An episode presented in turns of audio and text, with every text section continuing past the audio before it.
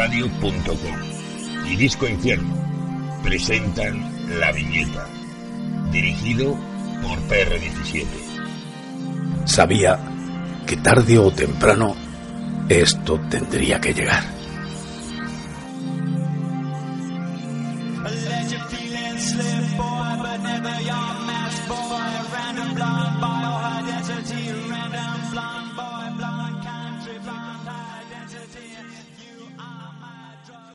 Hola a todos, bienvenidos a la viñeta. Yo soy Perry17 y esto puede ser o no tu radio.com, o Stitcher, o iTunes, o la cosa esta de podcast.com. Yo ya no sé ni dónde poner estas cosas que hago ya. Como siempre, advertiros de que habrán spoilers en cierta cantidad, aunque hoy prometo portarme mejor que de costumbre, y que voy a utilizar música sujeta a derechos por los acuerdos que Evox tiene con la Sky. Una vez solucionado el trámite habitual ¿Qué vamos a tener hoy? Pues primero, e importante, un recuerdo a un par de cracks que se nos han ido la semana pasada. El primero es David Bowie. A mí me supo muy mal perder a este hombre, aunque yo no era un gran fan. Entonces esperé a que Twitter se tranquilizara, porque cuando se muere un famoso, principalmente un músico, decir, coño, se ha muerto Bowie, qué mal me sabe, puede provocar que algún espabilado diga, pero si tú no te has tomado ningún café con él, eres un fan de pacotilla, o mierdas así, porque Twitter está distraído. de cojones. En fin, descanse en paz y agradecerle alguna que otra canción que ha quedado en mi memoria sentimental. Otro que nos ha dejado, también a la misma edad y por la misma razón, es Alan Rickman. Mucha gente que es más joven que yo lo recordará por su papel en la saga de Harry Potter. Que me parece muy bien, pero no es mi onda. Yo a Alan Rickman lo recordaré siempre como el villano Hans Gruber de la jungla de cristal. El mismo Bruce Willis dijo, coño, es que estaba increíble, le tendrían que haber dado el Oscar. Y también como el sheriff de Nottingham en aquel Robin Hood que hizo Kevin Costner. ¿Quién recuerda a Kevin Costner, no? Rickman fue, sin duda alguna, un actor con una presencia muy suya, muy dotado por la naturaleza para ser un malvado cinematográfico muy inquietante, pero también ha hecho películas en otros registros, como por ejemplo, eh, ¿cómo se llamaba aquella? Love Actually, donde demostró ser mucho más versátil y por ejemplo lo recuerdo en una película de Kevin Smith, en Dogma, haciendo una escena descacharrante, ya que interpretaba a un ángel, estos no tienen sexo, y venía a decirle a Lindia Fiorentino algo así como, mírame, soy como Ken, se bajaba los pantalones, y claro, no tenía nada como para satisfacer a la muchacha. Total, una mala temporada para ser inglés, tener 69 años y estar dotado de talento. Pero bueno, ¿qué vamos a tener hoy en esta entrega? Pues para empezar, un cómic estupendo a mi juicio, que es Batman Muerte de la Familia. Esto pertenece a la etapa del guionista Scott Snyder y del dibujante Greg Capullo, porque él prefiere que le llamen Capullo. No voy a hacer el chiste de siempre, es Greg Capullo. La verdad es que Snyder ha dado un rendimiento muy bueno en esta colección. Las aventuras del hombre murciélago que le he leído, francamente, están muy bien. Vendieron a montones hasta que llegó, si no estoy equivocado, una cosa que se llama DCU, donde a los autores de diversas colecciones se les dio barra libre para imaginar cosas nuevas. Snyder, o el editor, o ambos, vete a saber qué pasó allí, qué se tomaron, qué se fumaron, o como se levantaron una mañana, decidieron pues quitar a Bruce Wayne de la colección y que Batman fuera el comisario Gordon hasta arriba de esteroides y enfundado en una armadura de Batconejo. De esto no he leído nada, pero he oído bastante al respecto y tiene al personal más que caliente. DC hace un tiempo que ha dicho, oye, autores queridos, ya sé que os pagamos poquito, que desde nuevo 52 esto está un poco como desastrado. Pero hacedme un puñetero favor, eh, volved a una senda más convencional a ver si podemos remontar en ventas porque nos están dando sopas con ondas. No tan solo la Marvel, que era lo acostumbrado, sino que editoriales como Valiant y también Image empiezan a remontar un poquito. Entonces no tener un cómic DC entre los 10 más vendidos es bastante doloroso. Pero bueno, esto conformará la parte de los cómics, porque la verdad es que el producto está bastante bien y merece ir en solitario. Luego pasaremos al cine youtubero. Definición que yo me he inventado, que no sé si está homologada, pero es la mía. Y lo haremos hoy en un formato diferente ya que tendremos un versus. La primera es un clásico incontestable, Los Doce del Patíbulo, casi nada. Fantástica película de Robert Aldrich, gran director con un reparto que te mueres. Pocas veces en la historia del cine se han unido tantos tíos feos en una sola peli, que nos será presentada por alguien que aprecia este tipo de cine. Cine bélico, cine machorro, como él dice, cine para tíos, que es Esteban Pérez, abducido, secuestrado, maltratado y vilipendiado por mí, ha accedido a hacernos una colaboración donde nos explicará lo justo y necesario para que os interese la película. Ya que me temo que hay un cierto gap generacional con una parte de la audiencia que igual no ha visto este clásico incontestable del cine aventurero y guerrillero. La contraparte, la película que opongo yo a los 12 del patíbulo se titula Vaya Guerra Producción italiana dirigida por un tal E.B. Clutcher, que si no recuerdo mal es el seudónimo de Sergio Corbucci.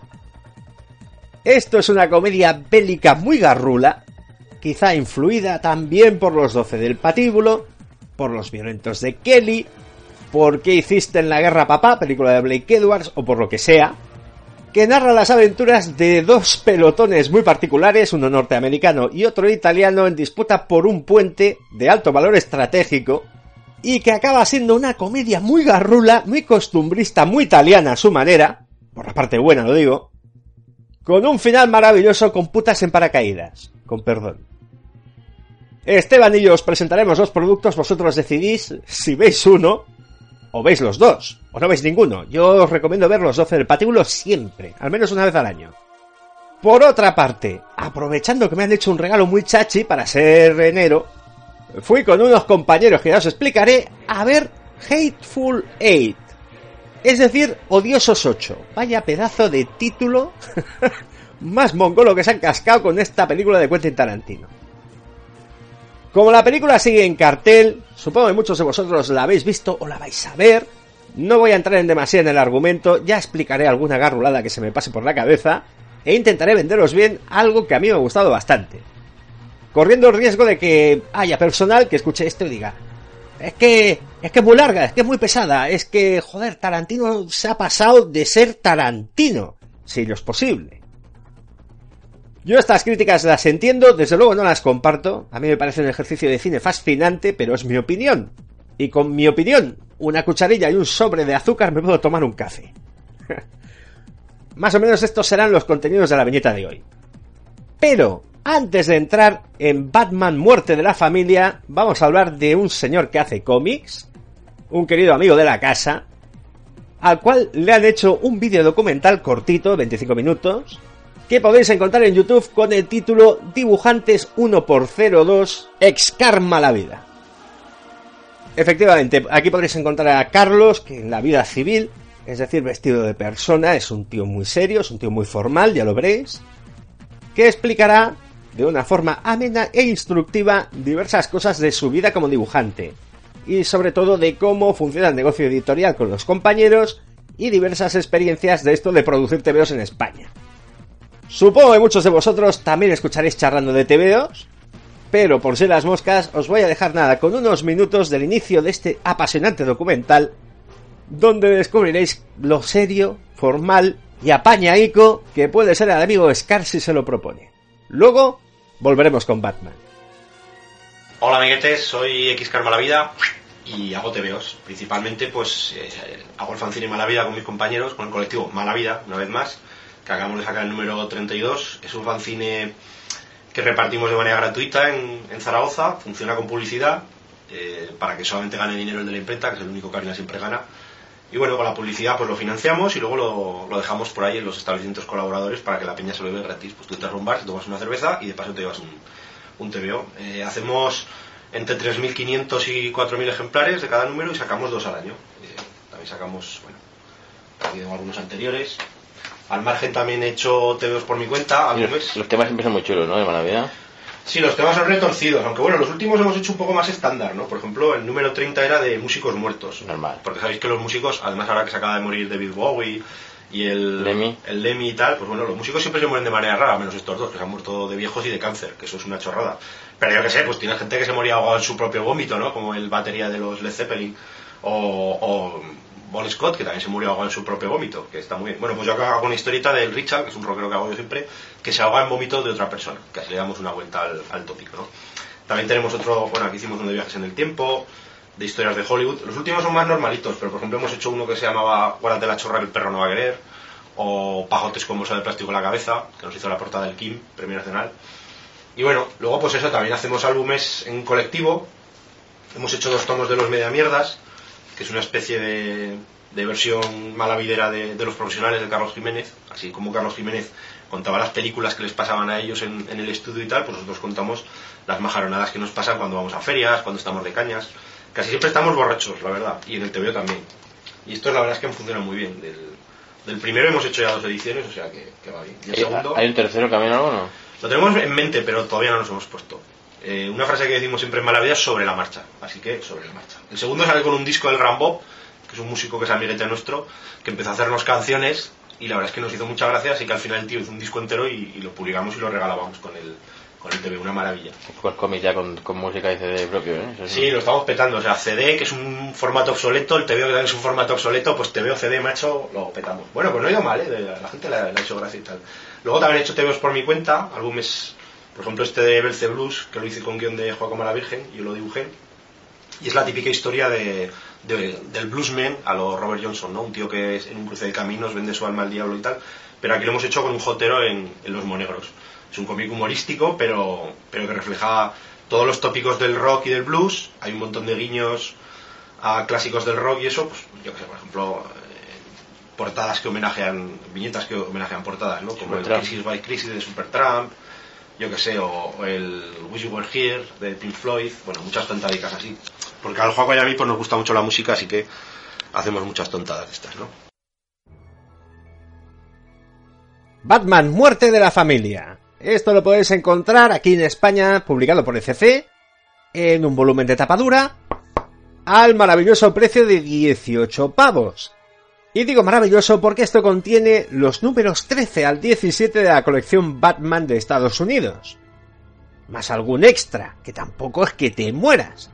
Pero en fin, Pilarín, digamos que este es un cómic que vale bastante la pena, y para un coleccionista tipo yo, que se dedica a los tomos, pues bueno, vale, bien, de acuerdo. En fin, eh, Scott Snyder, lo que os decía, un muy buen narrador, yo creo que le ha pillado el pulso en lo que yo he leído a falta del Batconejo este raro de Gordon, pues mola bastante. Ha sabido dotar de oscuridad al personaje, le ha dado brío a la serie, le ha dado personajes malvados que molan, sin ser así como, ¿cómo lo diría yo? Demasiado histriónicamente exagerados. Maneja muy bien esto del cliffhanger y su pareja artística en todo este asunto, que es Greg Capulo, la verdad es que también funciona muy bien. Este venía a hacer cómics inquietantes durante una buena temporada, dibujó mucho Spawn y ha sabido trasladar esa cosa así como muy enfermiza al universo del hombre murciélago y allegados. En este volumen además están acompañados por un dibujante llamado Jock, el cual ha hecho algunas historias de acompañamiento en cada número. Hay muchas cosas que el Joker hace en off, y de esto se encarga el dibujante, mientras nosotros con Capulo seguimos la narración de la- las aventuras muy estresadas y estresantes del hombre murciélago en este tomo. ¿Qué debemos saber antes de empezar la lectura? Bien, en su momento Joker fue a parar al manicomio de Arkham. Digamos que se dejó atrapar por Batman para caer en manos de un psicópata llamado Mr. Pig, que fue creado a su vez por Grant Morrison en su etapa en El Hombre Murciélago. Y este Mr. Pig era un psicópata muy, muy, muy volado, volaísimo, que se dedicaba, entre otras lindezas, a arrancarle la piel a la gente de la cara y a hacerlo con niñas, jovencitas, menores de edad, a las cuales bautizó como muñecotrónicas. El apelativo de Mr. Pig le viene por, por decisión propia, ya que el tío utilizaba una máscara de cerdo durante sus correrías y bueno, si no recuerdo mal, esto lo podréis encontrar en el Batman y Robin de Morrison y Quietly. Personajazo, muy morrisoniano, que como he dicho, se acabó encontrando dentro de Arkham con el Joker. y le arrancó la cara. Esto el Joker, incluso por lo que tengo entendido porque esta historia no la he leído, lo haría de moto propio. Él se entregaría para, digamos, cambiar de personalidad, que es una explicación que se dio para los cambios del personaje a lo largo del tiempo. El resultado, como veremos en Muerte de la Familia, es un Joker muy listo, muy cerebral, muy retorcido. Algunas de las cosas que hacen los Times con los personajes son cagarse. Y tiene, eh, gracias a Snyder, una capacidad para elaborar planes retorcidos francamente ilimitada. Y también, en los anexos con Jock, se ve como él es capaz de acojonar incluso a los villanos más importantes de la galería de Batman. Pero bueno, en estos momentos, al inicio de muerte de la familia, el Joker no tiene careto. Y eso es precisamente el arranque de nuestra historia. El comisario Gordon y Batman siguen intentando traer la justicia y el orden a la ciudad gótica. No lo van a conseguir nunca, pero ambos pelean en su eterna guerra contra el crimen.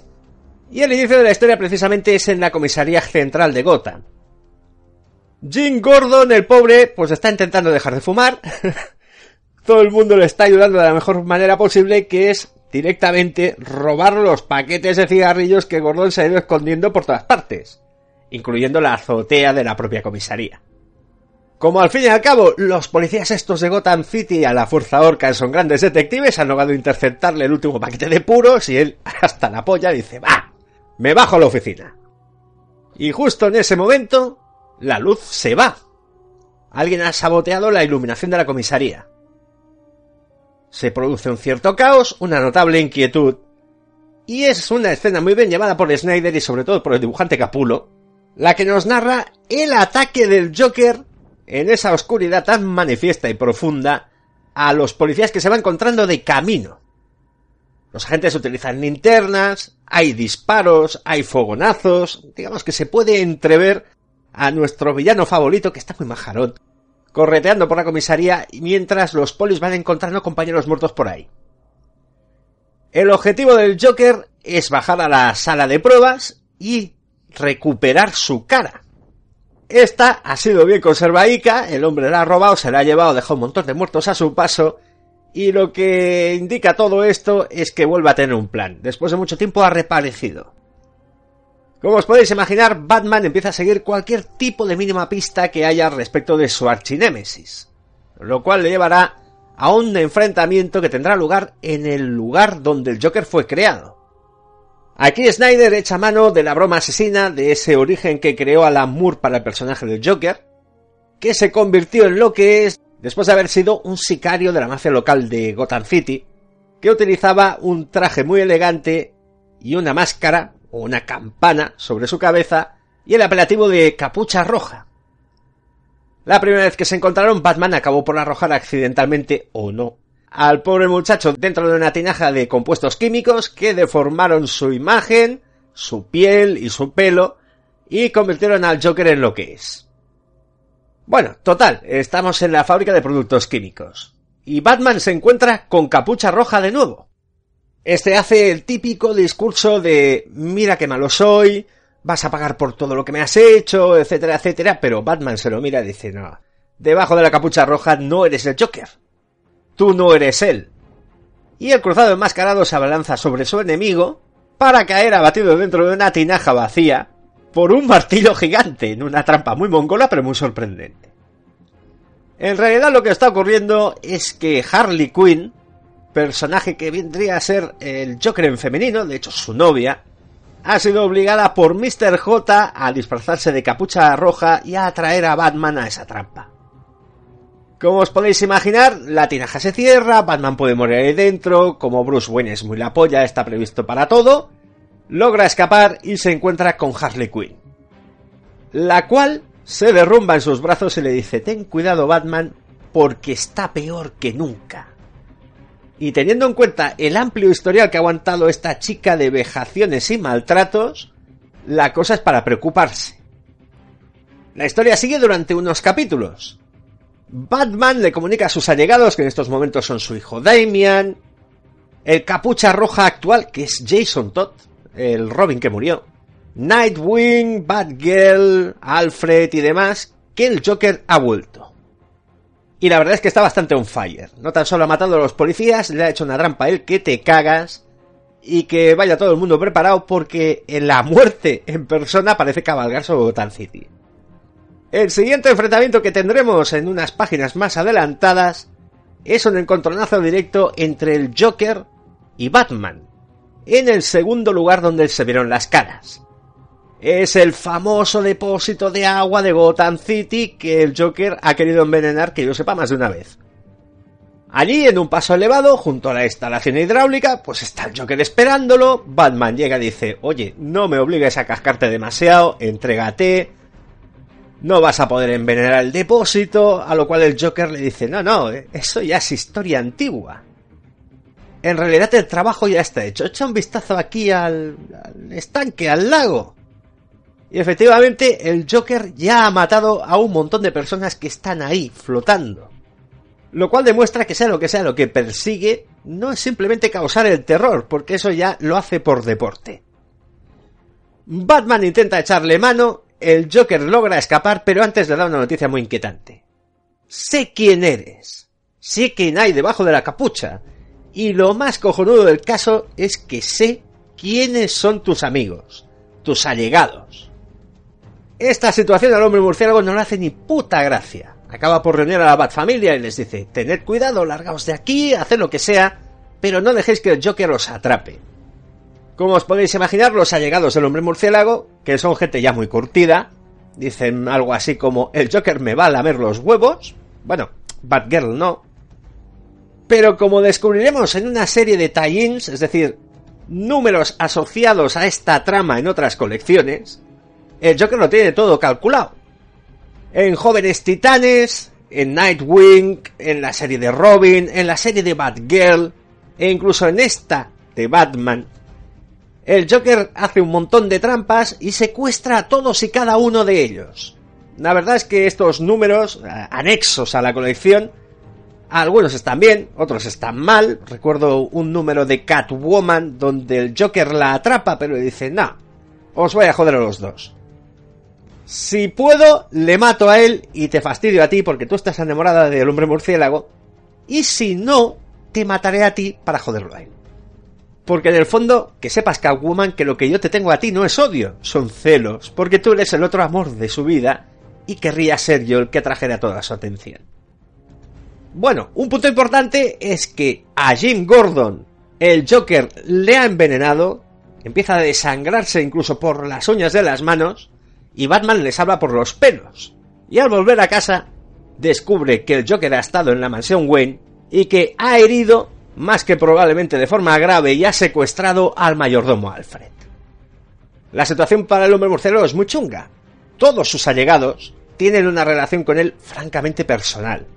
Jim Gordon vendría a ser como su hermano, y por poco la palma, y por si fuera poco han vuelto a secuestrar a Bárbara, que en su momento quedó paralítica en la broma asesina por culpa del Joker. Damien es su hijo. Jason Todd, Tim Drake y Nightwing, es decir, Dick Grayson, son algo así como sus ahijados, aunque Jason Todd le haya salido un poco así rarico. Y aunque Selina Kyle, Catwoman, no haya muerto, pues las ha pasado muy putas también. Total. La siguiente pista que puede seguir es ir a Arkham, al asilo Arkham, donde descubrirá que el Joker ha estado haciendo trastadas de tres pares de cojones cuando llegue y se encuentre a los guardias dentro de las celdas, unos disfrazados de Joker y otros disfrazados de Batman. Mr. J ha conseguido hacerse con el control de Arkham muchísimo tiempo de forma encubierta. Los pobres guardias las han pasado más putas que Dios. Y además ha preparado una trampa muy loca para Batman consistente en lanzar un caballo en llamas por ahí.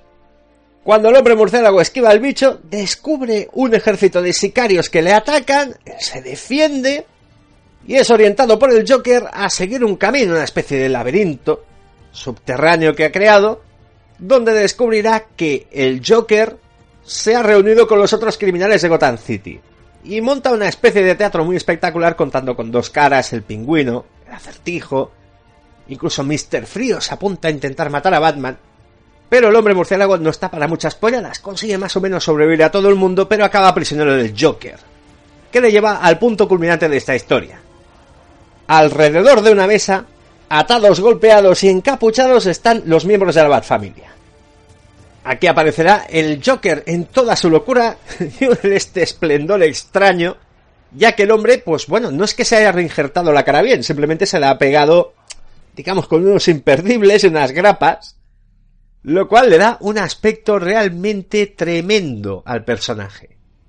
Es más terrorífico que nunca y el dibujo de Capulo, francamente, está muy bien al respecto. Lo que viene a continuación es chunguísimo. Como os he dicho, todos los miembros de la familia están encapuchados. Y delante de ellos hay una bandeja. Y aquí viene el intríngules del asunto y más o menos donde yo os voy a putear un poquito. Pueden ocurrir varias cosas aquí. Que dentro de la bandeja esté la cara de cada uno de los miembros de la Bat Familia. O no, o sí, o vete a saber tú. Quizá una, quizá todas, quizá ninguna. Ah. Pero la cuestión también es que aparece Alfred. Alfred está vivo, pero ¡ah! ¡Jódete y baila! El Joker lo ha contaminado con una toxina. Lo cual lo ha convertido en una especie de... ¿Cómo lo diría yo? Zombie de mente con una sonrisa perpetua y además Batman está sentado y encadenado a una silla eléctrica, nada más y nada menos. El ratito que le hará pasar a Bruce Wayne el Joker será bastante toledano, muy heavy, muy heavy, muy heavy. Y no será tanto por torturas físicas, sino por cosas que obligará a hacer a la Batfamilia y a Alfred. Durante este número estás pensando que realmente va a ocurrir algo muy chungo. Y haciendo referencia a esto de la muerte de la familia, más de uno pensaba, y yo era uno de ellos, que un personaje en concreto metido en este follón no iba a salir de esta. Pero bueno, la situación se complica cuando el Joker que ha drogado a la Bat Familia obliga a que todos peleen contra todos y que solo quede uno. Como os podéis imaginar de aquí en adelante, habrá un final explosivo, todo acabará más o menos como debe, y Batman irá a la caza del Joker en lo que probablemente sea su último enfrentamiento. O no. De todas formas, hay un epílogo muy interesante de Snyder. Como os he dicho, el Joker afirma conocer la identidad del hombre que está debajo de la máscara. Y la verdad es que se ha peñado muy bien para pillar a todos los miembros de la Bat familia y da la impresión de que sí, que conoce los secretos de la Bat cueva. Que es algo que, por ejemplo, sospechan los Robins, que en un momento determinado se metió allí, trasteó en el Bat ordenador y les dio por saco a todos. Pero en un momento de intimidad, Batman, con uno de los personajes, no sé de cuál, le confiesa que en su momento él fue a ver al Joker a Arkham. Siendo más joven, fue a cara descubierta, fue en su identidad de Bruce Wayne a mostrarle un naipe al Joker, lo cual demostraría que él era Batman. Y la respuesta del Joker en aquel momento fue mirarle como si no estuviera. Hasta cierto punto el Joker está tan obsesionado con Batman que tiene una especie de chifladura marca plus que impedía reconocer en Bruce Wayne al cruzado enmascarado.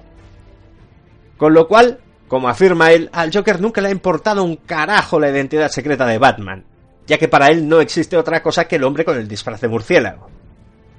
Con este cierre, que es ingenioso y sin haberos reventado lo que ocurre en el último número demasiado, dejo la narración por ahora. Pero bueno, puntos a favor de esto. El buen dibujo de Greg Capulo para estas cosas, muy demostrado, ya lleva unos cuantos números haciéndolo. El buen tono que hasta ese momento tenía Snyder para el hombre murciélago. Muy oscuro, muy atormentado, muy aventurero, pero muy repartidor de hostias. Es como si sumáramos un poco el Batman de Miller con el de Neil Adams. Con un toque muy intenso nolaniano. Si os vale el cóctel puntos en contra, que al fin y al cabo no arriesga mucho. Esto hubiera ganado con alguna que otra muerte escabechinera, más o menos. Pero en fin, para ser DC de Nuevos 52, yo insisto, no soy muy lector de DC, pero referenciándome por ejemplo a Antonio Monfort, el de Sótano del Planet, que sí que lee más cosas, y otra gente que también es DCita, es de lo bueno de esta editorial que se puede leer aquí y que está en librerías eh, de forma fácil. Porque, por ejemplo, he leído en otro tomo que está bastante presentable, el Shazam de Geoff Jones y Gary Frank, gran dibujante, que es un cómic francamente de un correcto que asusta, no hay nada extraordinariamente malo, pero te queda la sensación de que quizás Geoff Jones está sobreexplotado lo que sea, o que no le han dado más números y que se lo dejaron en la miniserie y tenía que fabricar un paquete cerrado. Es decir, el guionista estrella de la editorial, que está manejando, por ejemplo, Aquaman muy bien y hace una Liga de Justicia muy distraída, etcétera, etcétera, etcétera, quizá está sacando cosas o lo han utilizado para intentar promocionar temas y personajes que no acaban por enlazar dentro de un universo muy entramado. Y eso es la parte, digamos, buena y presentable que me ha interesado. De productos que no me han llamado la atención y de los cuales creo que no ha leído nadie, no quiero ni pensar lo que puede ser eso. Pero bueno, insisto, yo no soy anti-DC. A mí me gustan los cómics, me gustan los cómics de superhéroes y ojalá todo lo que sacaran fuera cojonudo sin problemas.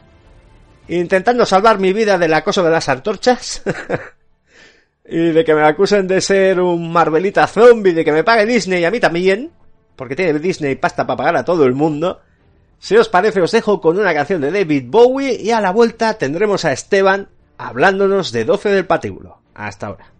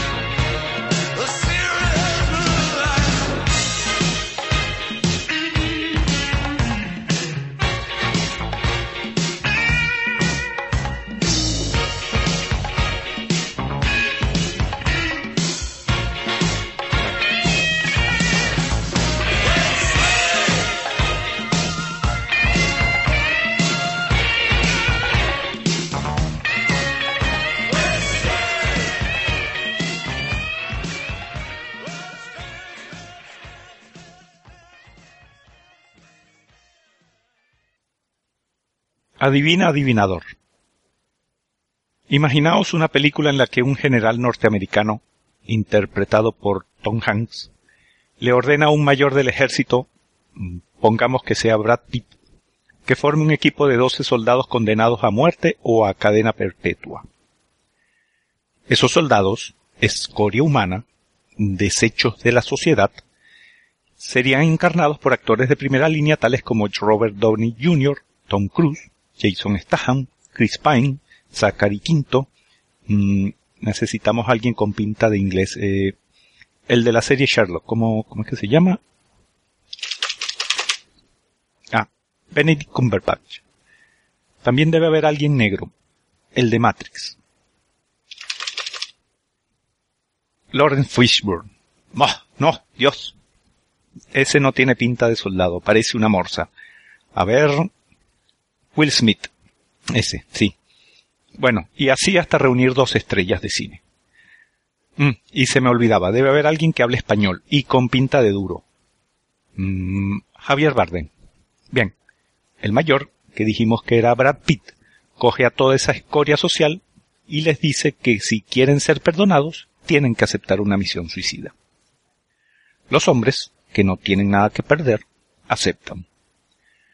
Acto seguido pasan varios meses entrenando a golpe y porrazo en plan super macho machote y una vez recuperado su ardor guerrero y espíritu de cuerpo, y de pasar una noche en un burdel por cierto, son enviados a Corea del Norte para infiltrarse en una fiesta en la que están los oficiales más importantes del ejército. El grupo se las ingenia para encerrar en un sótano a todos los generales y a todas las mujeres de la fiesta. Luego, en medio de una batalla con muchos tiros y explosiones, los soldados criminales, reconvertidos en héroes, le quitan las tapas a los ductos de ventilación, vierten como 200 litros de gasolina para empapar bien las ropas de los norcoreanos atrapados en el zulo, y antes de salir por patas lanzan varias granadas y queman vivos a todos los prisioneros. ¿Cómo se llama la obra? Los doce del patíbulo, la nueva generación.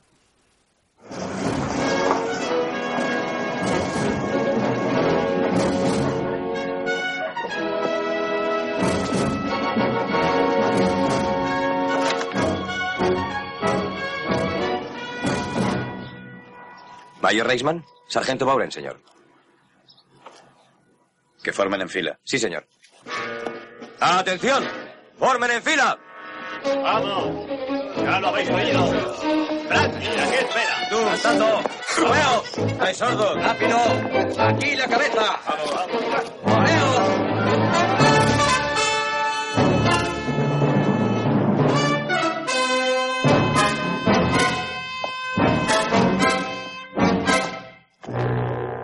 Frankie. Víctor. Muerte en la horca.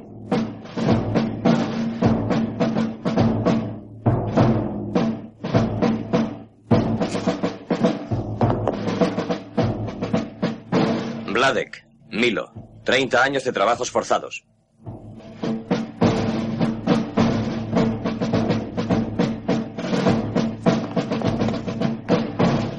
Jefferson. Robert. Muerte en la horca.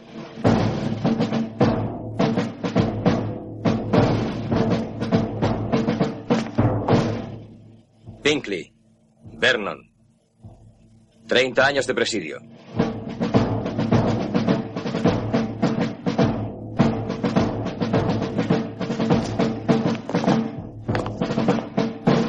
Gilpin. Glenn. 30 años de trabajos forzados.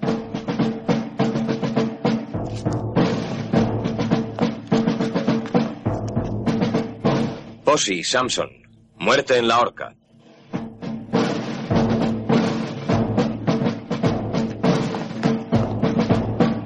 Vladislav, Joseph. Muerte en la horca. Sawyer, Seth. 20 años de trabajos forzados.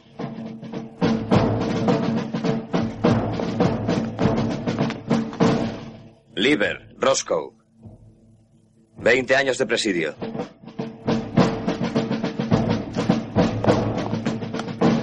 Bravos, Tasso. 20 años de trabajos forzados.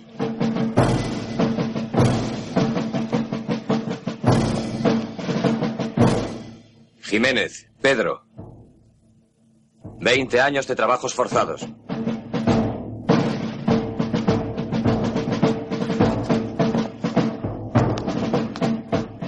Maygot, Archer. Muerte en la horca.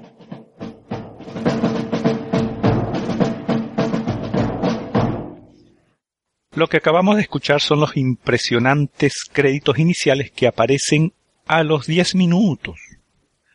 En la actualidad es normal iniciar una película de acción con una larga escena, pero en 1967 fue toda una innovación.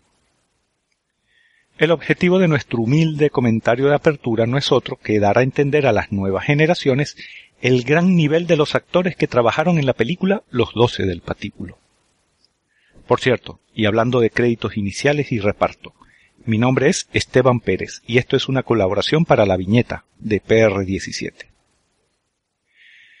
The Dirty Dozen, como se llamó originalmente, es una película de 1967 con un reparto de lujo, entre los que destacan Lee Marvin, Ernest Borgnine y Robert Ryan, que para la fecha estaban en lo más alto de sus carreras. Charles Bronson, George Kennedy y Telly Savalas eran conocidos, pero sus mejores trabajos estaban aún por llegar. Lo mismo pasó con Jim Brown, John Cassavetes y un jovencísimo Donald Sutherland. Estos y otros actores de la película eran a finales de los años 60 el equivalente a los actores que nombramos en nuestro imaginario remake del principio. Tal es el caché del cartel que ofrece esta producción. Aunque es una obra coral, el peso de la aventura recae en los hombros de uno de los personajes, el mayor Reisman. La primera opción de los productores para representar a este oficial fue John Wayne, pero el actor declinó la oferta. Por eso le ofrecieron el papel a Lee Marvin. Y como Marvin había ganado el Oscar a Mejor Actor el año anterior, al confirmarse su participación, el resto de los actores firmaron sus contratos sin pestañear. Una vez filmada y proyectada, el éxito de los doce del patíbulo fue rotundo. La película recaudó 45 millones de dólares que compensaron con creces los 5 millones y medio que costó producirla. Fue el mayor éxito comercial de la Metro Goldwyn Mayer en 1967. Sin contar todo lo que ocurre en la película, veamos de qué trata. A principios de 1944, con el día de próximo ocurrir, al alto mando norteamericano se le ocurre un plan para desorganizar las defensas alemanas en la costa francesa. ¿En qué consistía ese plan? En eliminar a la mayor cantidad de sus altos oficiales antes de que las tropas aliadas desembarcaran en Normandía. Para dar el golpe, los yanquis escogieron un castillo cerca de la costa francesa que servía como centro de recreo para los oficiales. Una especie de resort en el que se hospedaban, bebían, comían, escuchaban música y disfrutaban de compañía femenina. Pero como atacar un chateau tras las líneas alemanas era prácticamente una misión sin retorno, los jefes norteamericanos decidieron usar soldados condenados o a muerte o a más de 20 años de prisión. Si los voluntarios, entre comillas, sobrevivían y se distinguían en el cumplimiento de su misión, serían perdonados. El general responsable de la misión, interpretado por Ernest Borgnine, escogió al mayor John Reisman Lee Marvin para que dirigiera el ataque. Reisman es un oficial eficiente, pero indisciplinado y contestón. De resultar muerto junto a los condenados, el ejército no lo lamentaría. El mayor, aunque se molesta y discute las órdenes, al final las acata. En consecuencia se dirige a una cárcel militar en Gran Bretaña y reúne a los dos individuos que el ejército le asignó. El grupo está formado por inadaptados sociales, asesinos y violadores. Entre ellos está un correoso polaco que odia a los oficiales, Charles Bronson, un mafioso rebelde, John Cassavetes, y un terrorífico fanático religioso asesino de mujeres interpretado por Telly Savalas. Donald Sutherland encarga a un lentorro bueno para nada y Jim Brown a un negro irredento. Ahora bien, ¿cómo se las ingenia Reisman para llamar la atención de un grupo que no tiene interés en colaborar? Pues rompiéndole la cara a uno de ellos. Después de esa declaración de intenciones, el mayor entrena a sus hombres de las formas más duras que se le ocurren. La tensión entre el oficial y los carceleros, por una parte, y de los prisioneros por la otra, es inaguantable. Pero, como suele ocurrir ante cualquier enemigo externo, cuando un coronel se presenta y amenaza al grupo con devolverlos a la cárcel para que cumplan sus condenas, el mayor se enfrenta al coronel para defender a sus hombres. Ese incidente cohesiona al grupo y hace que Reisman sea aceptado como líder. A partir de ese momento, la suerte está echada. No contaré más para que os animéis a verla. Los 45 millones de dólares de recaudación indican que fue muy bien recibida por el público, pero ¿qué dijo la crítica? Pues estuvo dividida, unos a favor y otros en contra. Y la verdad es comprensible, porque si lo que se desea es ver una película de acción, aventura, tiros y explosiones, Los Doce del Patíbulo no defrauda, y por eso no solo ha envejecido muy bien, sino que se ha convertido en una película bélica de culto. Por otra parte, si lo que se quiere es entrar en contacto con una obra que deje un mensaje o que haga meditar, el asunto se complica y mucho. Pongamos el caso de un espectador moderno urbanita que ve este film por sorpresa. Y de paso, o no pueda o no quiera ponerse en el contexto de la época en la que fue filmada. Desde ese punto de vista, con ojos de la segunda década del siglo XXI, Los Doce del Patíbulo no es sino una oda a la misoginia, un homenaje al chauvinismo y un tributo a la violencia. ¿Por qué? Porque la trama no tiene nada que sea políticamente ni socialmente correcto. Los personajes, la manera en la que se comportan esos personajes, la misión y la forma de ejecutar esa misión son un ejemplo de lo malas que pueden ser las personas. Bueno, de lo malos que pueden ser los hombres, porque en la película casi no aparecen mujeres a menos que interpreten a cortesanas y meretrices. Nadie en la actualidad se atrevería a rodar una película así a menos que fueras Tarantino. Hablando de él, y para rizar el rizo, entre las obras que siguieron la estela de los doce del patíbulo está un Macaroni Combat Film, así llaman los norteamericanos a los spaghetti western de la Segunda Guerra, llamado Inglorious Bastard, que a su vez fue la película en la que Tarantino se basó para crear su estupenda pero extraña Malditos Bastardos, de la que todos hemos escuchado hablar. Ahora bien, y regresando a lo de la moraleja. No es que esta obra carezca de mensaje. Los Doce del Patíbulo fue una de las primeras que se alejó del cliché hollywoodense de presentar a los soldados norteamericanos como paladines del honor y de la justicia y a los alemanes como canallas tontorrones. Los personajes principales y secundarios son ásperos o tienen el alma ennegrecida. Y la guerra parece como el sucio juego que en realidad es. Pero esta moralina fue un producto no deseado, una sorpresa, porque el film no pretendía ser antibelicista, todo lo contrario. Lo que la Metro Golden Mayer quería era crear un blockbuster de entretenimiento puro y duro. Fichar grandes estrellas, ponerlas a disparar y volarlo todo, como en el castillo, que fue construido ex profeso y a escala real para luego dinamitarlo en escena. Si soy de esas personas a las que este film parece o puede parecer un sinsentido, por favor, sed indulgente con nosotros, aquellos a los que esta película nos hace vibrar de emoción. Debéis entender que Los Doce del Patíbulo es la quinta esencia de la masculinidad, una película en la que aparecen hombres de pelo en pecho haciendo cosas de machos machotes, insultos, discusiones, peleas a puño desnudo, riñas, insubordinaciones, peleas a cuchillo, zancadillas, peleas con pistolas, cruces de obstáculos, peleas con metralletas, escarceos con fulanas, peleas con granadas, carreras a campo otra vez, salto en paracaídas, escalada en fachadas de castillos y peleas desde semiorugas blindados. En fin, esa clase de cosas que no se encuentran entre las actividades que ofrece el centro cívico de nuestro barrio. Y para que veáis que no somos los únicos en emocionarnos con este clásico, escuchemos un clip de audio de la película Sleepless in Seattle, también llamada Algo para recordar, en la que Tom Hanks y Victor Garber se enternecen y lloran al recordar la película Los Doce del Patíbulo, ante la atónita mirada de Rita Wilson. Although I cried at the end of the Dirty Dozen. Who did? Because Jim Brown was throwing these hand grenades down these air, air shafts, and Richard Jekyll and Lee Marvin were sitting on top of this armored personnel carrier. They're dressed up like Nazis. And oh, Trini Lopez. Trini Lopez. He busted his neck when they were parachuting down behind the Nazi lines. Stop it. Richard Jekyll at the beginning, he had on his shiny helmet because he was EMP. Please, no more. Oh, oh, God, I love that movie. Hemos llegado al final. Pero antes me gustaría hacer un anuncio dirigido a las mujeres que escuchan esto. Estimada oyente, si tu marido, o tu novio, o un amigo tuyo se emociona igual que se emocionó Tom Hanks al ver esta película, perdónalo.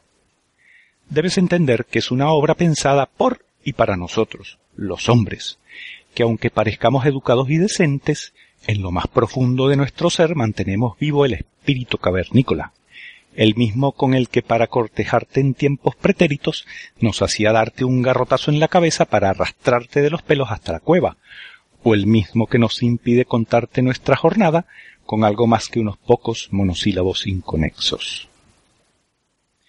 Bien, señoras, señores, que no quede oyente de este episodio sin volver a ver o ver por primera vez los doce del patíbulo. Le doy las gracias a Albert y a su viñeta Disco Inferno por hacernos recordar la película que reúne a la mayor cantidad de machos alfa de todos los tiempos. Larga vida al mayor Reisman y a sus doce malditos. Bien, y ahora tendremos la contraparte. Como os he dicho anteriormente, la película se titula Vaya Guerra, con exclamación. Y es una producción italiana del año 1982. El EB Clutcher este en realidad es Enzo Barboni, y podéis encontrar esto en YouTube en una copia de puta mierda, porque una cosa es pasar el formato, digamos, eh, scope al cuadrado, al 4.3, y que te quede raro. Pero aquí la verdad lo han cortado todo tan mal que en algunos momentos de la película, donde hay un diálogo entre dos personajes y el plano es muy abierto, uno no sale. Con lo cual nos encontramos con momentos así como Star Wars Episodio 1, donde la gente a veces tenía diálogos con el vacío y se nota un poco con el paso de los años. Pues aquí ya lo habían inventado. Aquí, al frente del reparto, encontramos a Giuliano Gemma, que interpreta a un soldado norteamericano como tira pa' guapete puede colar, y a un cómico italiano cuya carrera desconozco totalmente, que es Johnny Dorelli. Por curiosidad, en la ficha técnica, en el casting, la que aparece tercera es Carmen Russo. Señora que está indudablemente muy cañón, que salía en la primigenia Telecinco haciendo el VIP y el VIP Noche con el amigo Emilio Aragón, pero que yo personalmente desconocía de dónde había salido la pava esta, pues se ve que era actriz en Italia. Aquí, para no dar muchos rodeos, esto es una comedia bélica que tiene la virtud de ser una película muy sencillita, no os voy a engañar, no es una maravilla.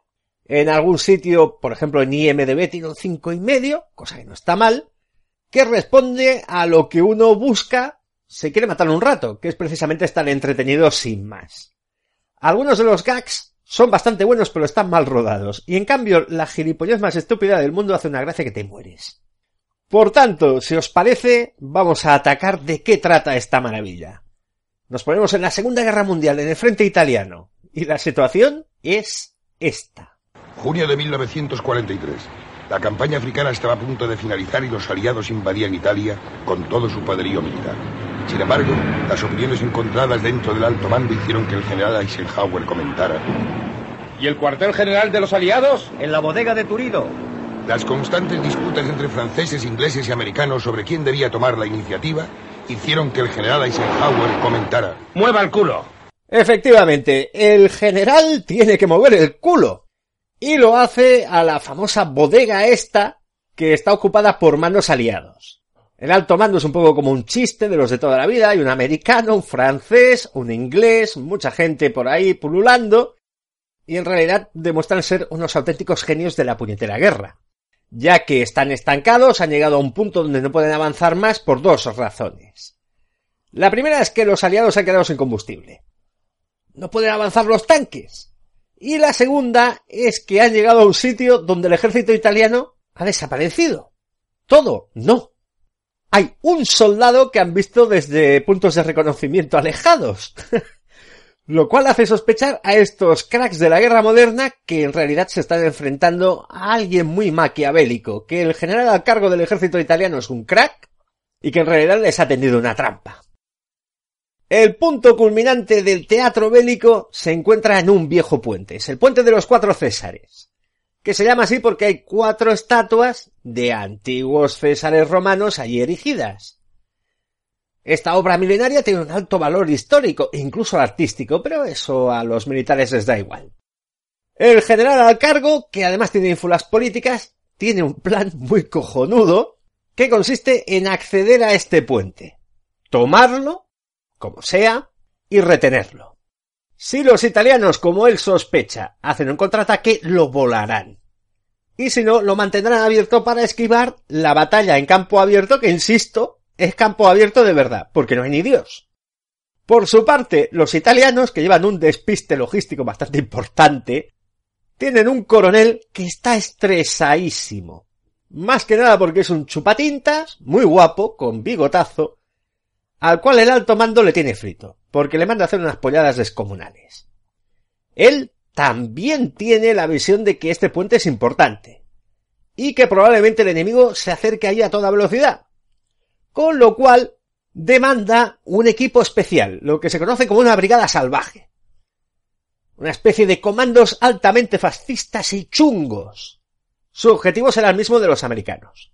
Mantener el puente abierto mientras se pueda o si no volarlo. Pero bien, vamos a conocer a nuestro general aliado, el general creo que es Kirk, que ha conseguido un pelotón de soldados que te cagas de guays, a los cuales va a dar un montón de instrucciones. Mm, son bastante exóticos. Bueno, un poco sí, señor. Eh, bien, ¿cómo te llamas? Pazzi Capone, señor. ¿Capone? ¿Capone? ¿No serás pariente de...? No, no, señor. Ah, ¿y a qué te dedicabas antes de la guerra? Al negocio de la protección. ¿Protección? Seguros, señor. Mm. ¿Y tú, Moreno? Wilbur Davis Jr., señor.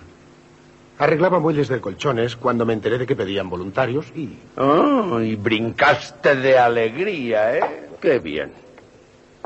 Soldado Kirk Jones, especialista de cine. ¿Un payaso en nuestro pelotón? El peligro es mi vida. Es un hombre muy osado. ¿Cheyenne? Mm. Apache. Mm. Pies negros. ¿Cómo te llamas? ¿Zorro cachondo? ¿Toro bajito? ¿Toro sentado? Camión veloz. Así no se llaman los indios. Hemos evolucionado, señor. Eso lo dudo. Bien. ¿Y qué me dice de usted, teniente? Nada importante, señor. Yo diseño puentes, presas, rascacielos. ¿Y por qué está en un pelotón de demolición? Bueno, se imaginaron que si podía construir, también podría demoler.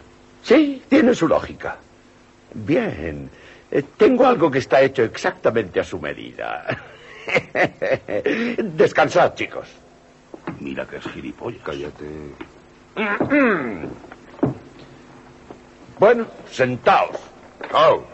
Buenas noches. Estupendo. Eh, ponte derecho. Idiota. Quería conocerles personalmente porque la misión que van a llevar a cabo es muy importante. Tanto el coronel como yo le hemos llamado el último adiós. Madonna. Pero les aseguro, muchachos, que pase lo que pase, nuestro país jamás les olvidará. ¿Qué más podemos pedir? Pues ya les he escuchado. Menuda panda de cracks. Para acabar de complementar las órdenes, Kirk les dice, mira, los italianos son tan retorcidos, tan retorcidos, tan retorcidos que para garantizar nuestras comunicaciones, transmitiremos por radio en italiano. y así les despistaremos. Bueno, así están las cosas en el bando aliado. Kirby, interpretado por Giuliano Gemma, pone a su pelotón, al indio, al mafioso, al especialista de cine y al otro zumbao, en un jeep y se dirigen al puente de los cuatro Césares.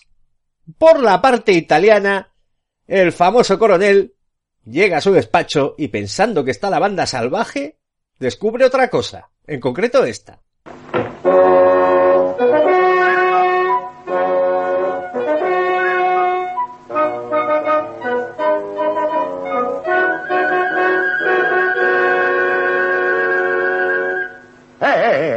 ¿Dónde creen que están? ¿En un circo? ¿Qué significa esto? Estamos en guerra. Teniente Federico Tozzi que se presenta con su cuarteto. Se ha creído que esto es un club, ¿eh? ¿Con qué ha venido con un cuarteto, eh, teniente? ¿Le forma un consejo de guerra? No, mi coronel, aquí tengo las órdenes. Disculpe. Siga.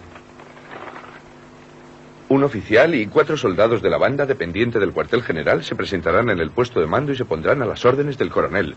Dado que pidieron pocos músicos, comprendí que se trataría de un concierto de cámara y me tomé la libertad de elegir a los mejores. No lo dude, mi coronel, podemos interpretar a Bellini, Boccherini, Domenico Cimarosa y, si tenemos valor, al gran Vivaldi. Mm. Santo cielo. ¿Dejamos a Vivaldi? No, no. Santo cielo. Ah, santo cielo. No conocemos esa pieza. A mí me va a dar algo. Esa tampoco, pero si me la tararea. ¿Qué dice? ¿Está loco? Esto es increíble. ¿Cómo puede ser tan inepto?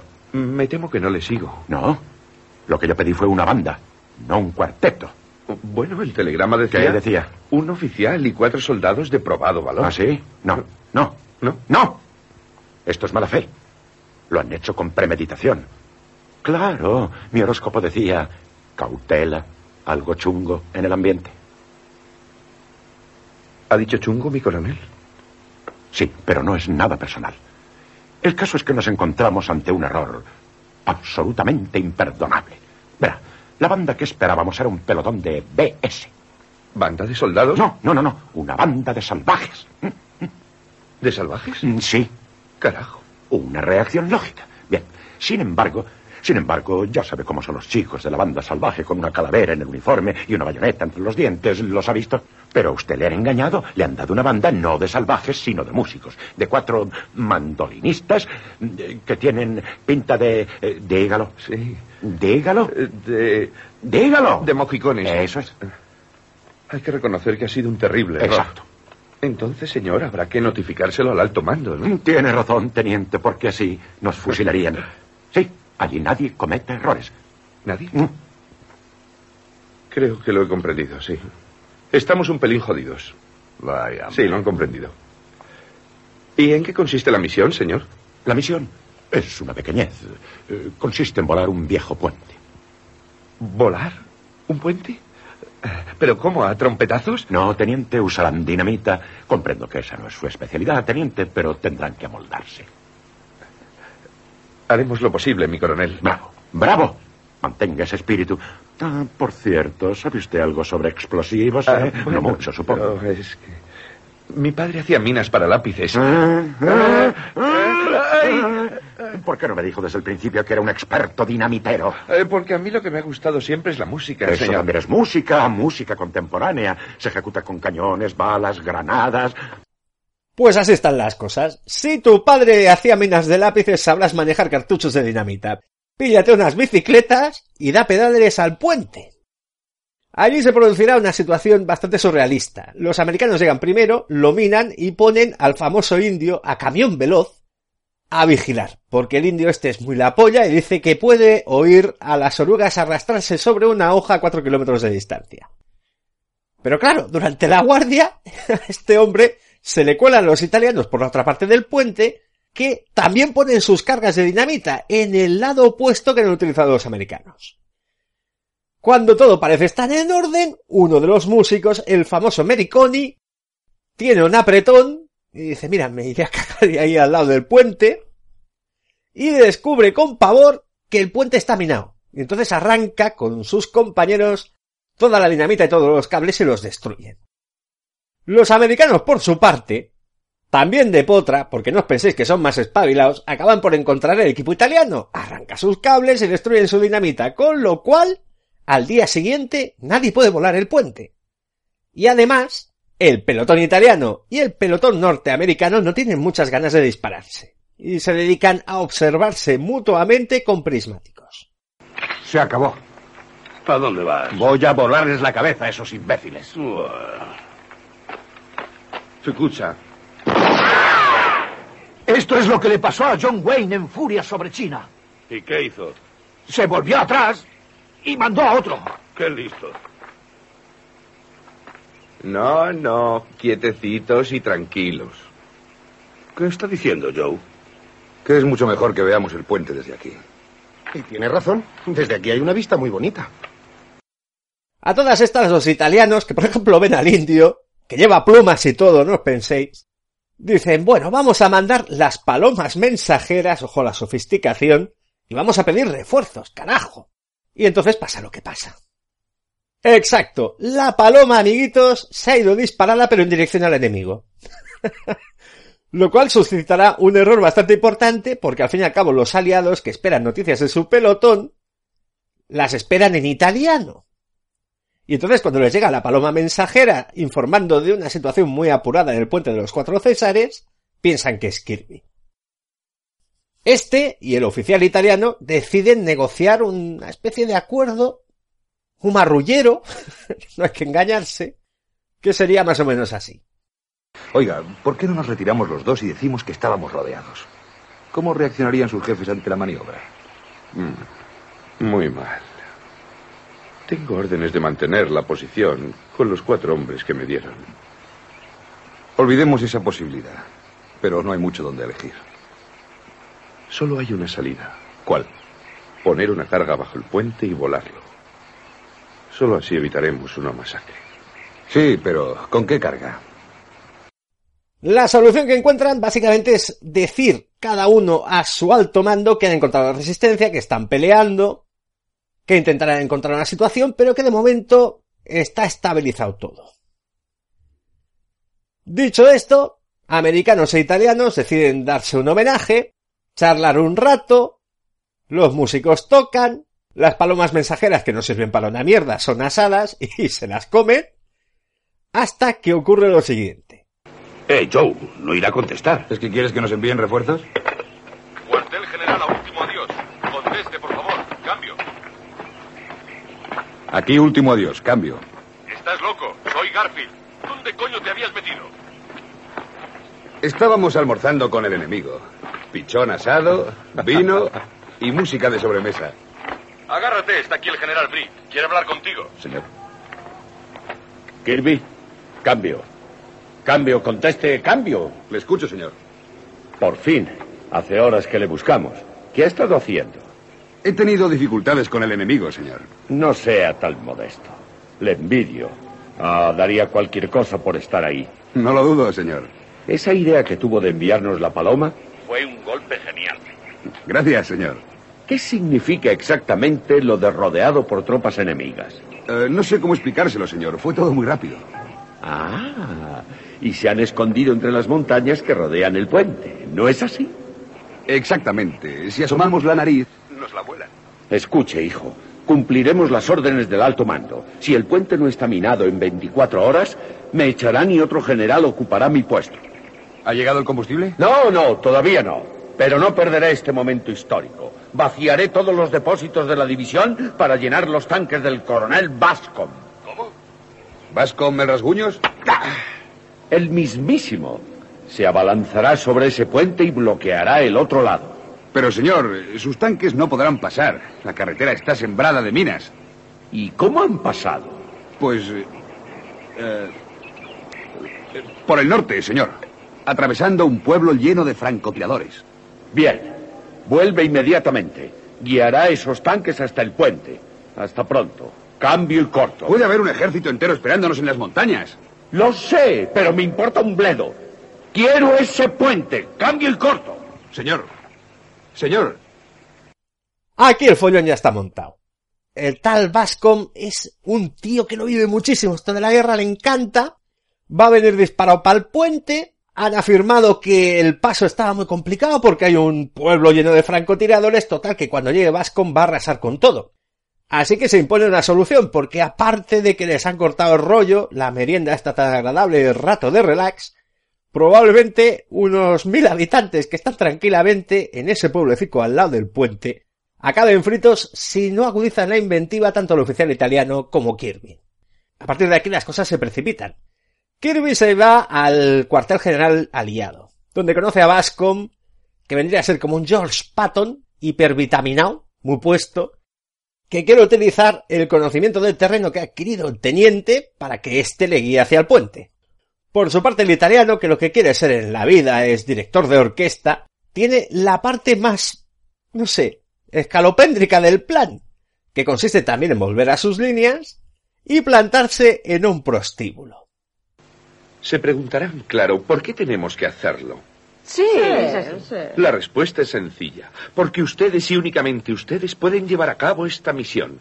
Sepan que nadie ha padecido tanto los horrores de esta guerra como yo, señoritas. Y ahora, si se arman de valor y se unen a mí, el mundo será nuestro.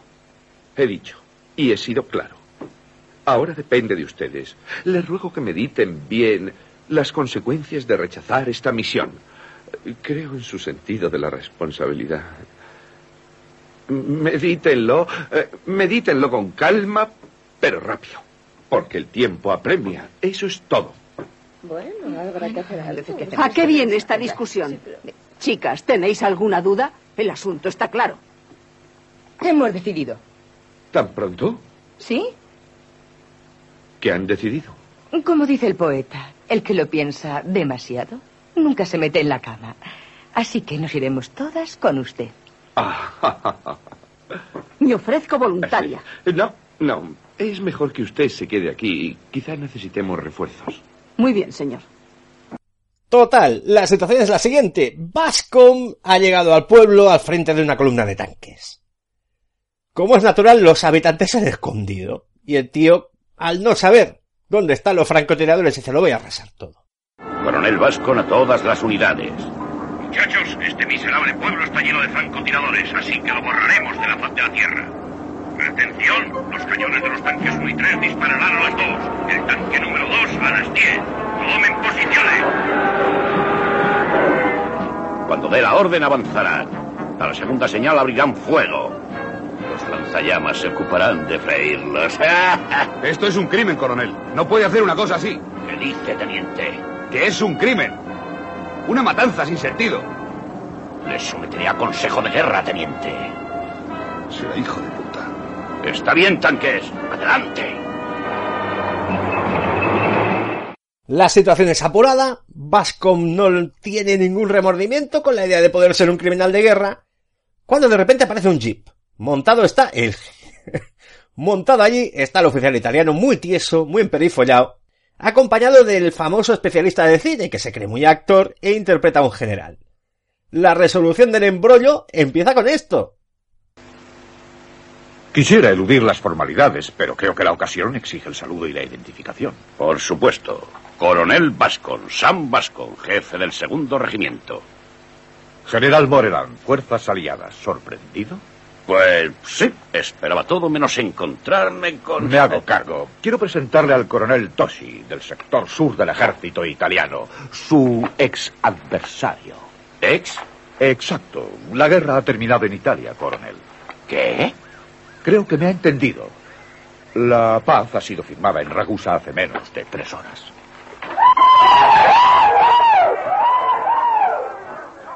Eh, ¿Estás seguro de lo que dice? La radio lo dirá dentro de unos minutos. ¿Y dará resultado? Sí, es la misma frecuencia. El discurso. Lo he olvidado. Improvisaré. Uno, due, tre. Attenzione, attenzione. Comunicato straordinario del Comando Supremo delle Forze Armate Italiane. Questa mattina in località Bagurebbe è stata firmata la fin della guerra. Attenzione, attenzione. No puedo creerlo. Han ondeado la bandera blanca justo a tiempo, se lo aseguro, coronel. Si el armisticio se hubiera firmado unos minutos más tarde, yo podría haber acabado la guerra con uno de mis famosos golpes. Para garantizar que todo esté tranquilo, le montan al general Bascom un gran banquete con toda la gente del pueblo, lo hinchan a comer, y para que las tropas norteamericanas no vayan a explorar el puente y no descubran que en realidad ahí no hay nadie, aparecen los refuerzos, vía paracaídas. Efectivamente, las putas patrióticas, por utilizar el término, han, han saltado en avión a las cercanías y han ocupado posiciones estratégicas por todo el pueblo. Su objetivo es, bueno, estar con los soldados americanos y procurarles solaz durante un buen rato. Al menos en tiempo suficiente como para que los italianos se vayan por su lado, informen de que los americanos han iniciado una gran ofensiva, no han podido volar el puente, etcétera, etcétera, etcétera, y son acompañados y despedidos por Kirby y su pelotón de patosos, haciendo firme promesa de que en un futuro Kirby, por ejemplo, volverá a ser arquitecto y mejorará el último proyecto que hizo, que es un puente que estaba muy bien dibujado, muy bien diseñado, pero que quedó corto porque le faltaba papel y cuando lo construyeron no llegaba al otro extremo. Y que por su parte, el italiano hará todo lo posible por convertirse en el director de orquesta más importante del mundo. Y esto es vaya guerra, no hay mucho más, tampoco hay mucho menos. Francamente, es una lástima que la copia en YouTube sea muy regular en cuanto a formato, pero si os animáis a echarle un rato seguramente os distraiga. O no. Lo bueno que tiene esta opción es que si no conecta con vosotros simplemente la paráis y otra cosa mariposa.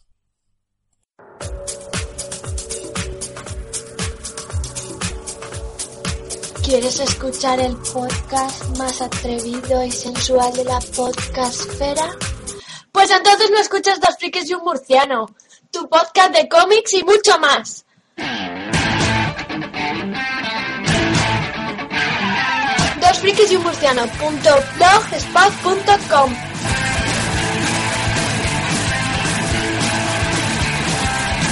Venga, ¿qué esperas? Escuchadlo. Bueno, y ahora vamos a relatar un poquito de lo que es Odiosos 8. La última muestra de lo que es Tarantino tarantineándose a sí mismo. A este tío se le quiere o se le odia. Yo soy de los que le quiere bastante, tampoco es que sea un fan fanático y fatal. Pero desde luego en este western de duración kilométrica, y hay que tener en cuenta que yo vi la versión Road Show, es decir, la completa con todo, uno puede quedarse o muy planchado porque la película le pase por encima y no conecte con ella, o realmente alucinado como fue mi caso, aunque el entorno, eso fue el cine Fenómena de Barcelona, me predispuso bastante para ello. La historia de cómo acabé viendo una película de Tarantino de estreno que hacía tiempo que no me pasaba al ser padre, empieza cuando Antonio Runa me llamó y me dijo, oye, que vamos yo y Jaime Angulo a Barcelona a ver esto, ¿te apuntas? Yo propuse cambiar esta película por Sufragistas, la de Meryl Streep, y él sugirió partirme la cara. Luego insistió en las virtudes únicas del producto, es decir, metraje completo, obertura musical, intermedio de 15 minutos y poder visitar el cine. Sala de proyección incluida. ¿Te hace o no te hace? A lo que yo no pude más que admitir que la cosa daba para paja, con perdón. Total, que nos encontramos, fuimos a tomar algo, declinamos poesía alemana en versión original porque doblada pierde mucho, y tuvimos la oportunidad también de que nos enseñaran el cine fenómena, insisto, una instalación perfecta para fricardos. La verdad es que, como nos dijo, si no recuerdo mal, Nacho, que es el jefe de todo esto, hicieron una inversión económica notable, para crear una sala con un entorno especial. Aquí se emiten películas antiguas, respetando sus formatos y sobre todo el hecho de que son en celuloide. La programación que incluye el fenómeno tiene perlas como Asalto a la comisaría del Distrito 13 de John Carpenter, Operación Dragón, también pasaron Star Wars Episodio 7 con gran éxito en esta sala, y un montón de películas porque nos enseñaron un poco las instalaciones y la verdad es que tienen auténticas perlas. Para aquel que quiera pasar un rato fricardo por Barcelona y no perderse un cine como Dios manda, como creo yo que tiene que ser, normalmente poblado por gente que va a lo que va, que es a disfrutar de la película y no a dar el coñazo, echad un vistazo a la página web de este cine, de Fenómena, en Barcelona, cuyas instalaciones, y no es baladí, incluyen el hecho de que tiene un hospital grande que te cagas en la puerta. En fin, compañeros, de Hateful Eight. Para aquel que no lo haya escuchado, por ejemplo, en la órbita de Endor, y esté indeciso o no tenga mucha idea de qué trata la última de Quentin, decir que es una película que en la versión que podréis encontrar más fácilmente dura 167 minutos. Casi nada. La de Fenómeno, insisto, dura un pelín más, por lo que me explicó Runa y Jaime Angulo. Tiene algunos insertos en diálogos, tiene algún plano que en la versión normal no se puede ver, pero básicamente es la misma película con un poquito más. No hay una diferencia ostensible. Sobre el título en concreto, y antes de que me olvide. ¿Por qué Hateful Eight es Los Odiosos 8 en español? Cuando no eran Los Magníficos 7, ni los del Patíbulo 12, ni los Fantásticos 4. Pregunta un poco chorras, pero la verdad es que el título canta un pelín. Pero bien, esto es un western. Al amigo Quentin le ha dado por recuperar el género. Ya lo hizo en Django desencadenado, que no os voy a engañar, es una película que a mí me gustó muchísimo. Creo que es un pelín más redonda y más variada que este Odiosos 8 o Hateful Eight. Pero no por ello vamos a desmerecer esta obra. Que se inicia con un plano maravilloso, con un crucifijo allí en medio de una pista de montaña nevada, donde aparece una diligencia. Estaban transitando por el paraje nevado, insisto, el 70 milímetros panorámico le sienta estupendamente bien a esto, hasta que se topa con un tío que está sentado encima de una silla de montar, con tres cadáveres ahí apilados, y que le da al alto a la diligencia, y que se identifica como el cazarrecompensas mayor Marquis Warren, interpretado por Samuel L. Jackson, en un registro un poco Lee Van en la muerte de un precio.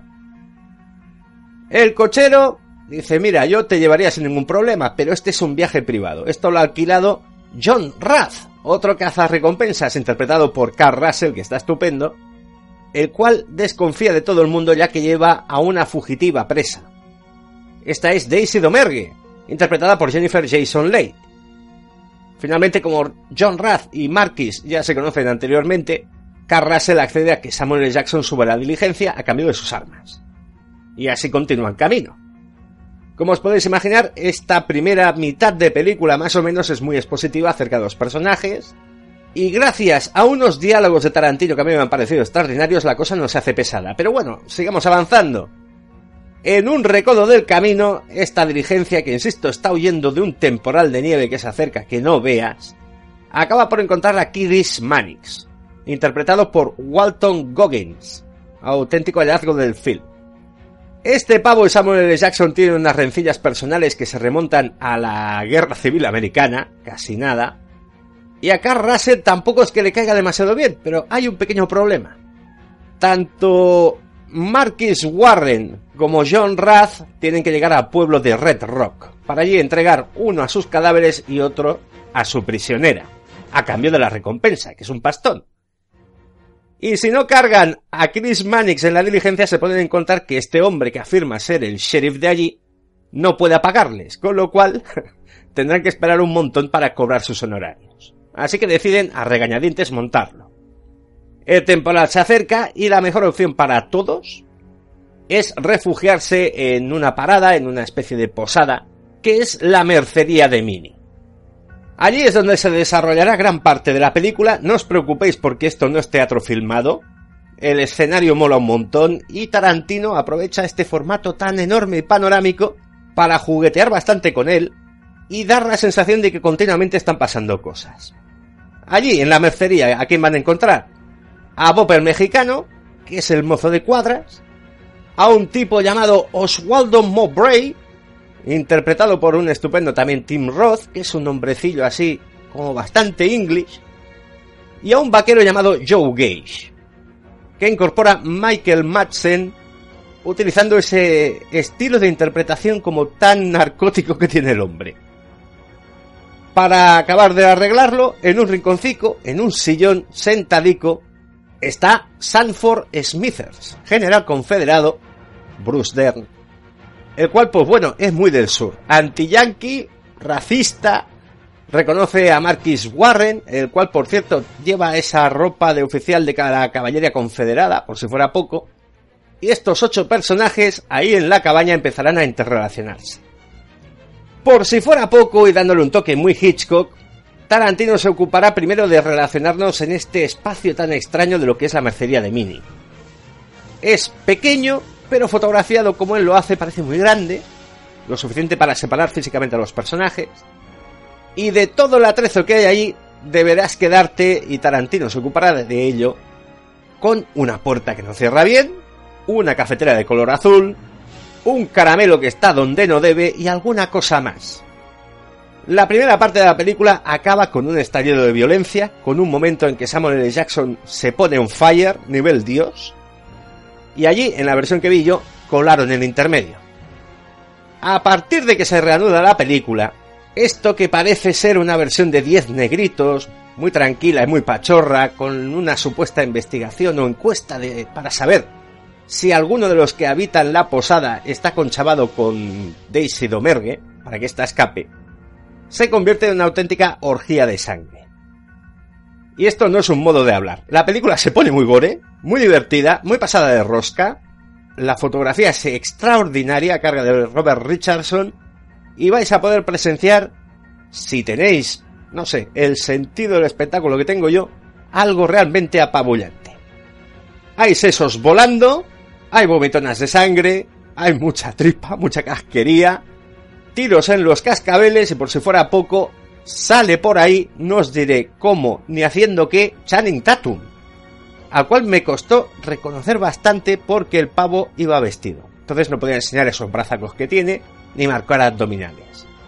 Channing Tatum vestido de vaquero tiene un perolo enorme. Pero la verdad es que su personaje está para lo que está y dura lo que dura. Y esto es lo que yo considero que debo explicar a alguien que todavía no ha visto Odiosos 8. Pero insisto, no os debéis la idea de que al pasar gran parte de la película en un espacio cerrado, esto va a ser muy parado. Los personajes están tan bien dibujados, las cosas que explican son tan molonas, y los flashbacks y cortes y saltos temporales que Tarantino te mete por en medio animan muchísimo la película hasta llegar a un espectacular final, como es marca de fábrica, donde los personajes, los que queden, deberán tomar una decisión moral. Quedaos muchísimo con Jennifer Jason Leigh en cómo construye el personaje. Daisy Domergue a ratos te da pena, pero en líneas generales te das cuenta de que es muy hija puta, muy hija puta, muy hija puta. Y aunque te pueda caer simpática y darte ternura, al final es ella el motor de todo lo que ocurre. Sobre el amigo Carl Russell está extraordinario. Eh, probablemente de los odiosos ocho sea el tipo más decente. Y la construcción de este mayor Marquis Warren a cargo de Samuel L. Jackson, insisto, es una cosa prodigiosa. El cazarrecompensas negro Warren es un tipo de AUPA. Normalmente será el que haga las cosas más consecuentes, el que esté dotado de mayor inteligencia y sentido común. Lo cual no es óbice para que en algunos pasajes piense, joder, qué cabronías es este pavo. Curiosamente, con lo bien que está todo el reparto, todo, en esto de los Oscars han dado todos en el poste menos Jennifer Jason Leigh, que en buena ley se tendría que llevar este Oscar por un personaje que creo yo que tiene que ver mucho con ella. Porque yo he oído alguna anécdota de esta pava que es escalofriante. Por ejemplo, se supone que es la hija de Vic Morrow, el tipo que murió rodando en los límites de la realidad con John Landis. Eso ocurrió durante un rodaje, él y unos extras murieron cuando un helicóptero, pues bueno, hizo una mala maniobra y simplemente los decapitó. Esas imágenes formaron parte de la prueba de cargo en un juicio por indemnizaciones y tal. Como Jennifer Jason Leigh a su padre no le quería demasiado, existe la leyenda de que ella tenía una copia de este vídeo y la iba pasando a sus amistades cuando los invitaba a casa. No sé si es cierto, pero va bastante en la línea de alguna cosa que he oído o he leído sobre esta tía que es de armas tomar. El resto ha pasado inadvertido para los Oscars, y yo me pregunto, ¿quién cojones va a estar mejor que Samuel L. Jackson este año actuando en pantalla? Probablemente Leonardo DiCaprio por la película esta del Renacido, que todavía no he tenido oportunidad de ver, pero apunta a ello. No creo que Eddie Redmayne, por el anuncio o por el tráiler que he visto yo de la chica danesa, donde hace un poco así como actuación amanerada, esté mejor que él. Pero bueno, esto es Hollywood, esto es otra historia, y a mí, la verdad, mientras Mad Max gane algo, ya me dejarán tranquilo. Con esto dejamos el capítulo de los odiosos 8, recomendándoos que vayáis a verla. O la encontraréis maravillosa pensaréis que es un desastre, pero siendo un desastre es un desastre de gran calidad porque viene de parte de Quentin Tarantino que está desatado.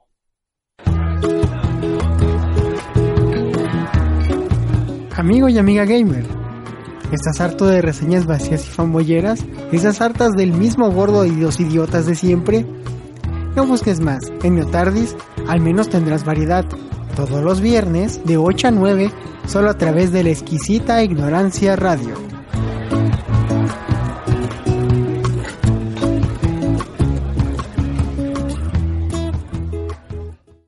Bien, y antes de acabar la entrega tengo una mala noticia.